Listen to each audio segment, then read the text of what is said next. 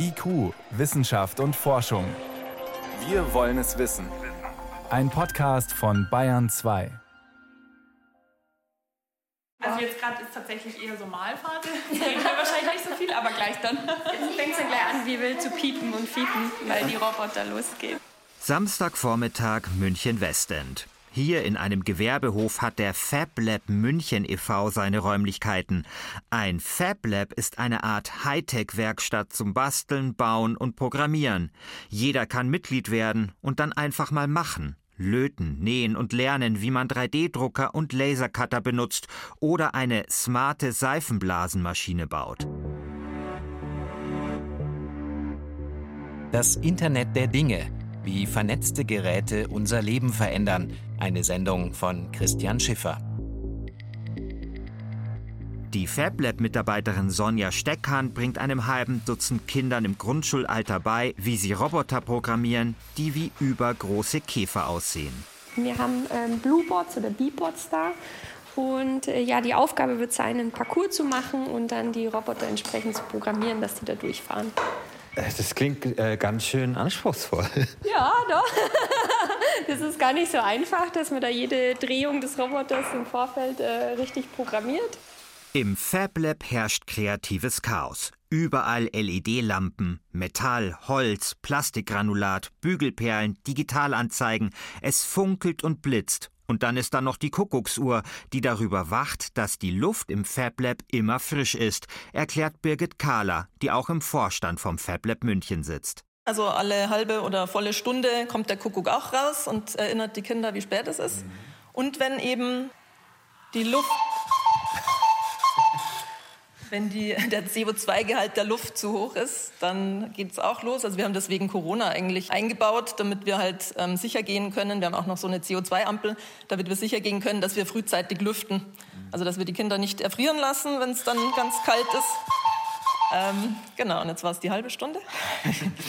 ähm, genau, und dass wir dann halt einfach lüften können. Und wir sehen dann auch, es ist auch angezeigt, wie hoch der Wert ist. 526 war es jetzt gerade schon. Und ich glaube, ab 600 würde er dann automatisch auslösen. Also wir dürfen auf jeden Fall schon mal lüften gehen. Die Kuckucksuhr im Münchner FabLab ist ein Beispiel für das Internet of Things oder kurz IoT.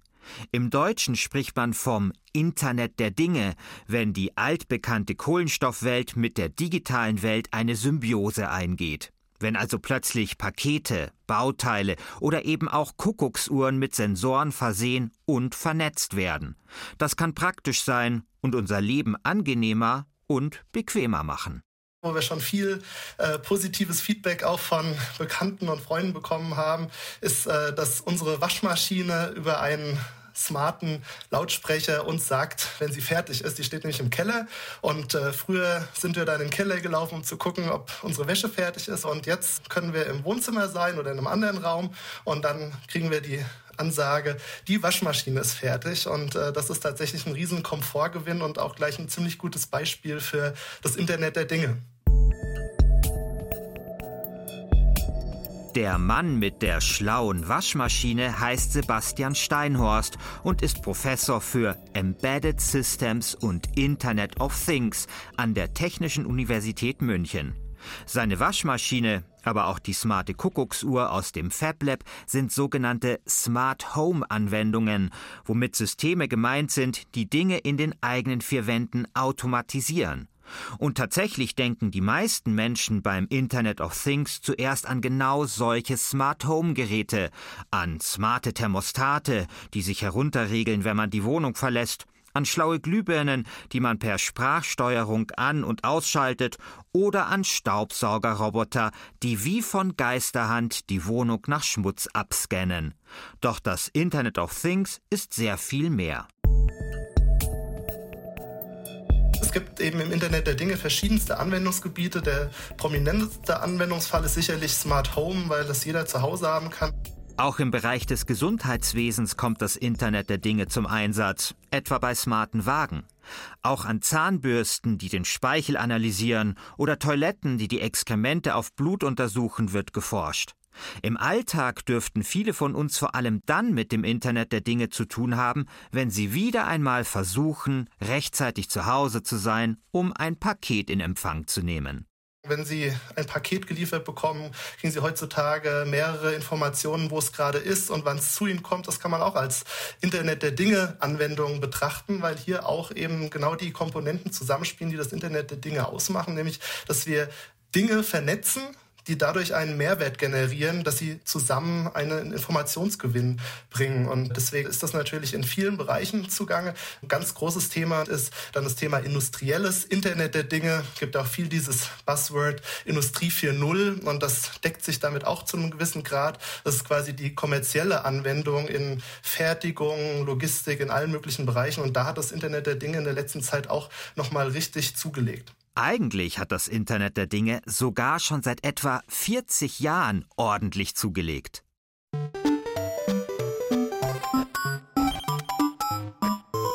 (1982) stehen Mitarbeiter der Carnegie Mellon University vor einem schwerwiegenden Problem. Der Weg zum Kohleautomat ist recht weit, drei Stockwerke, und allzu oft müssen die Uni-Angestellten ihn umsonst gehen. Denn der Automat ist entweder leer oder er ist gerade erst aufgefüllt worden, sodass die Cola noch viel zu warm ist. Also beschließen die findigen Wissenschaftler, den Automaten an das ARPANET anzuschließen, dem Vorläufer des heutigen Internets, an dem damals weltweit nur etwa 300 Rechner hängen. Sie installieren außerdem Sensoren und schreiben ein kleines Programm, sodass sie über das Netz jederzeit über den Füllstand des Automaten informiert sind. Vermutlich ist der Kohleautomat an der Carnegie Mellon University das erste IoT-Gerät überhaupt.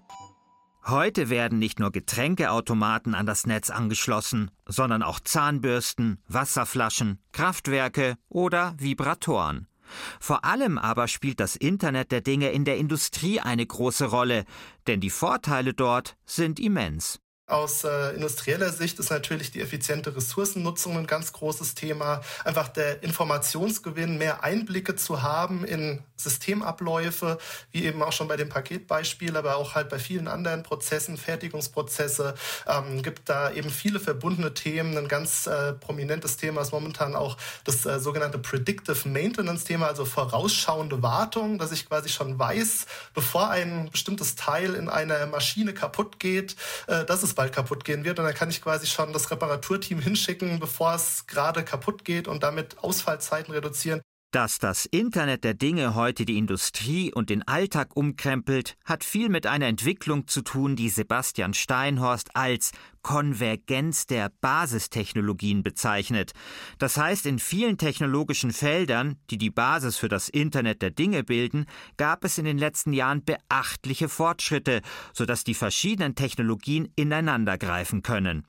Prozessoren, Mikrofone, Kameras, Sensoren, die Feuchtigkeit, Licht oder Druck messen, all das ist günstiger geworden, aber auch kleiner und energieeffizienter, sodass sie in kleine Geräte passen. Und das wiederum erlaubt völlig neue Anwendungen, etwa um zu vermeiden, dass Batterien plötzlich anfangen zu brennen. Hier habe ich einen Sensor, der die Schweißqualität misst. Clemens Sauer steht im Konferenzraum von Lars Labs, einem Münchner Start-up, das Sensoren für das Internet der Dinge entwickelt. Dazu gehört zum Beispiel ein Sensor, der Fehler in den Radlagern von Güterwaggons erkennt, sodass der Betreiber informiert wird, wenn ein Waggon frühzeitig aus dem Verkehr gezogen werden muss. Dazu gehören aber auch Tracker, die in die Schuhe von Demenzpatienten eingesetzt werden, um sie im Notfall ausfindig zu machen. Jetzt hält Clemens Sauer einen kleinen, goldglänzenden Kasten in der Hand. Also es geht darum, Batteriemodule werden wichtiger und wichtiger für alle möglichen Anwendungen. Allerdings Batteriemodule können anfangen zu brennen und dementsprechend muss die Herstellung, die Qualität der Herstellung sichergestellt werden. Und ein schlechter Schweißprozess kann zu Hotspots führen und das kann zu Bränden führen. Was wir machen, wir tun vibroakustisch in Echtzeit prüfen, ob ein Schweißpunkt ordentlich geschweißt ist oder ob es eine zu harte oder eine zu weiche Schweißung ist.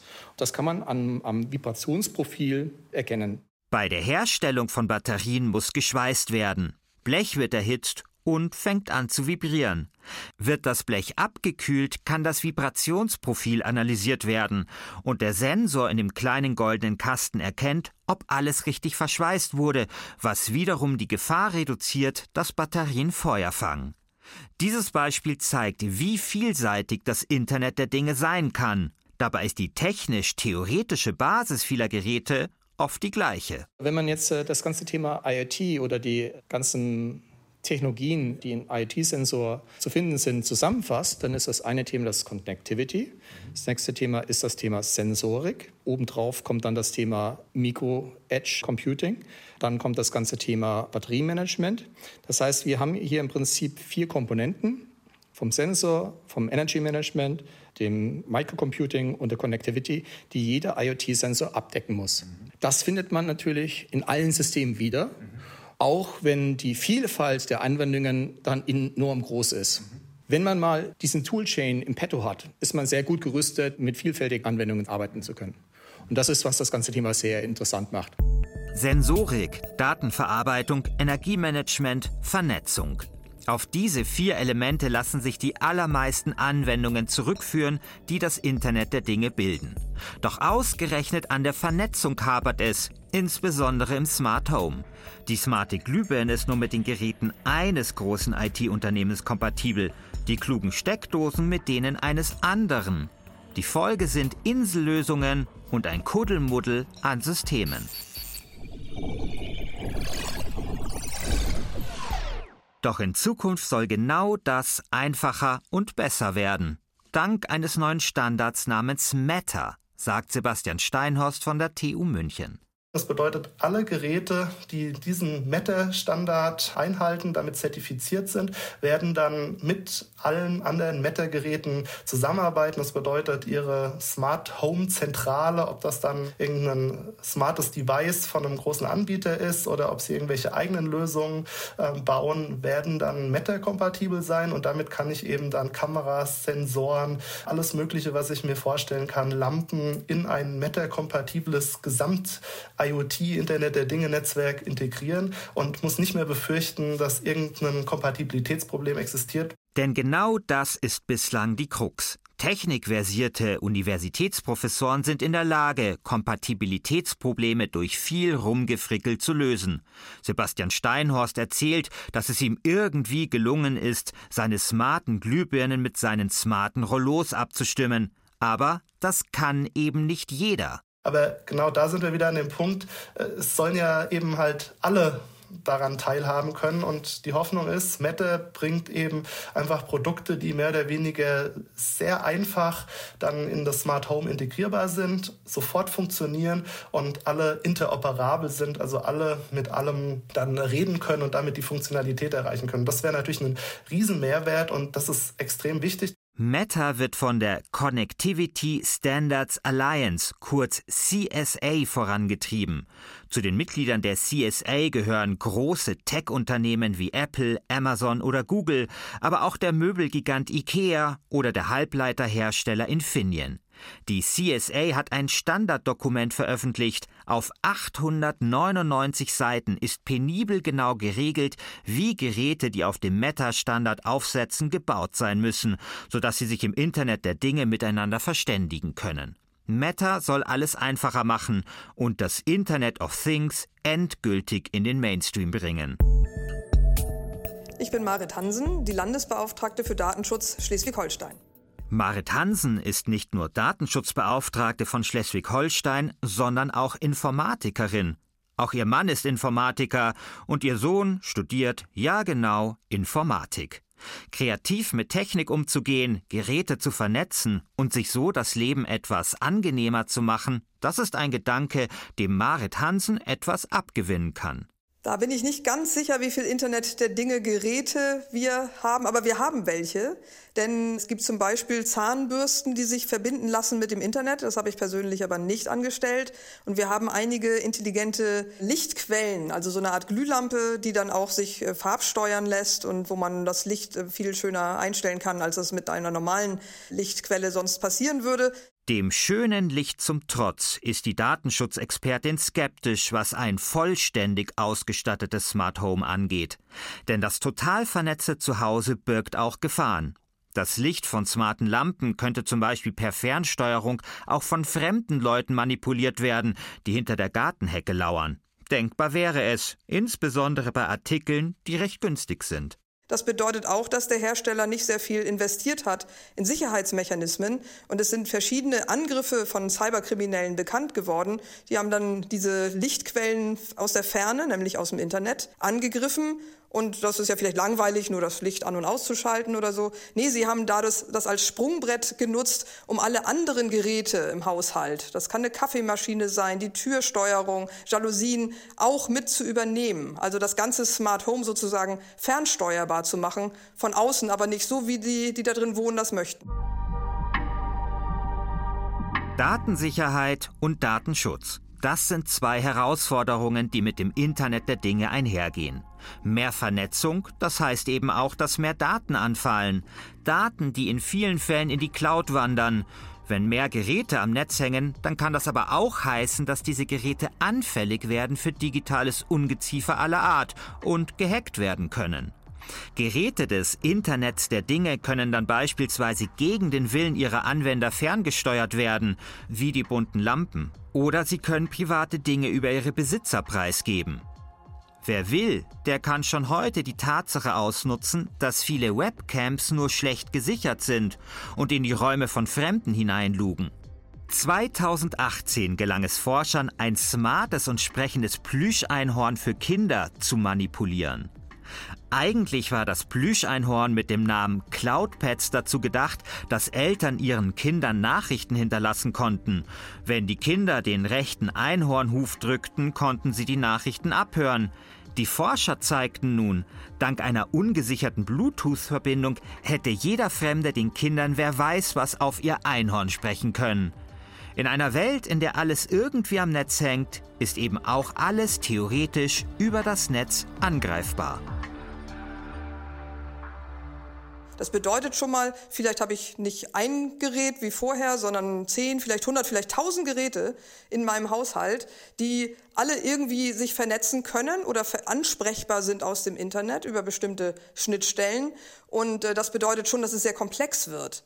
Selbstverständlich kann man auch, auch das absichern, aber die Absicherung ähm, ist viel schwieriger und insbesondere gibt es auch so ein paar, naja, bequeme Lösungen einiger Hersteller. Die haben zum Beispiel gedacht, äh, warum muss man eine gute Verschlüsselung der Kommunikation in einem Haus oder in einem Unternehmensgebäude haben?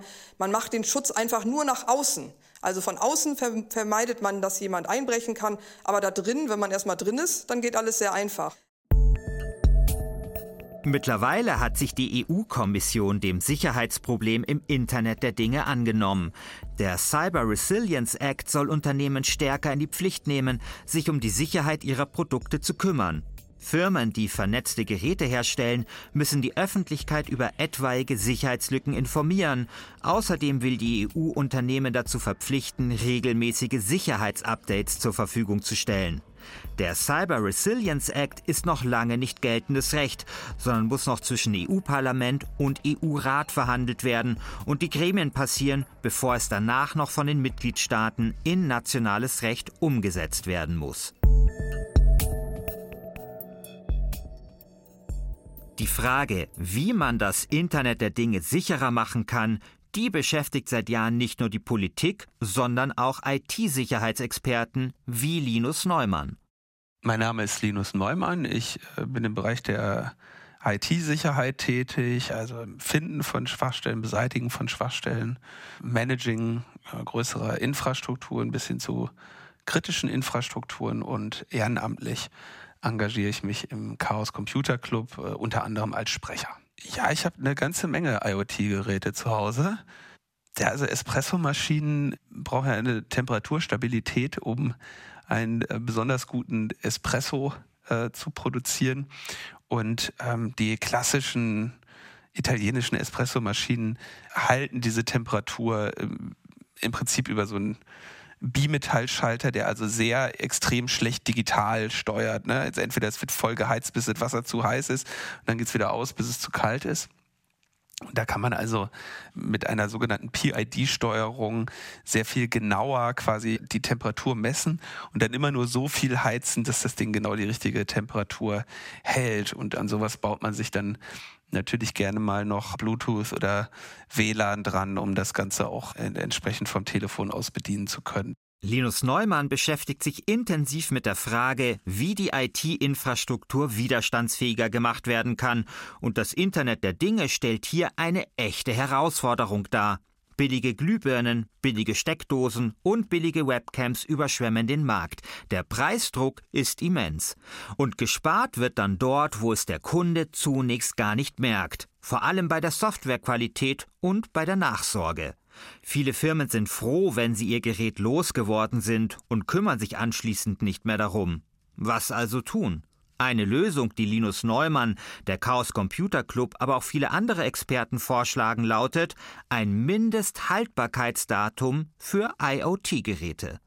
Und durch ein Mindesthaltbarkeitsdatum macht man das eben zu einer Vorschrift, wenn man ein solches Gerät in die Welt setzt, dass man für die Nachsorge für die nächsten fünf Jahre oder zehn Jahre oder wie auch immer zu sorgen hat. Wer heute im Supermarkt einen Liter Milch kauft, der weiß, wie lange man sie noch trinken kann, ohne sich zu übergeben. Wer heute ein smartes Heizthermostat kauft, der weiß hingegen nicht unbedingt, wie lange er das Ding gefahrlos wird benutzen können.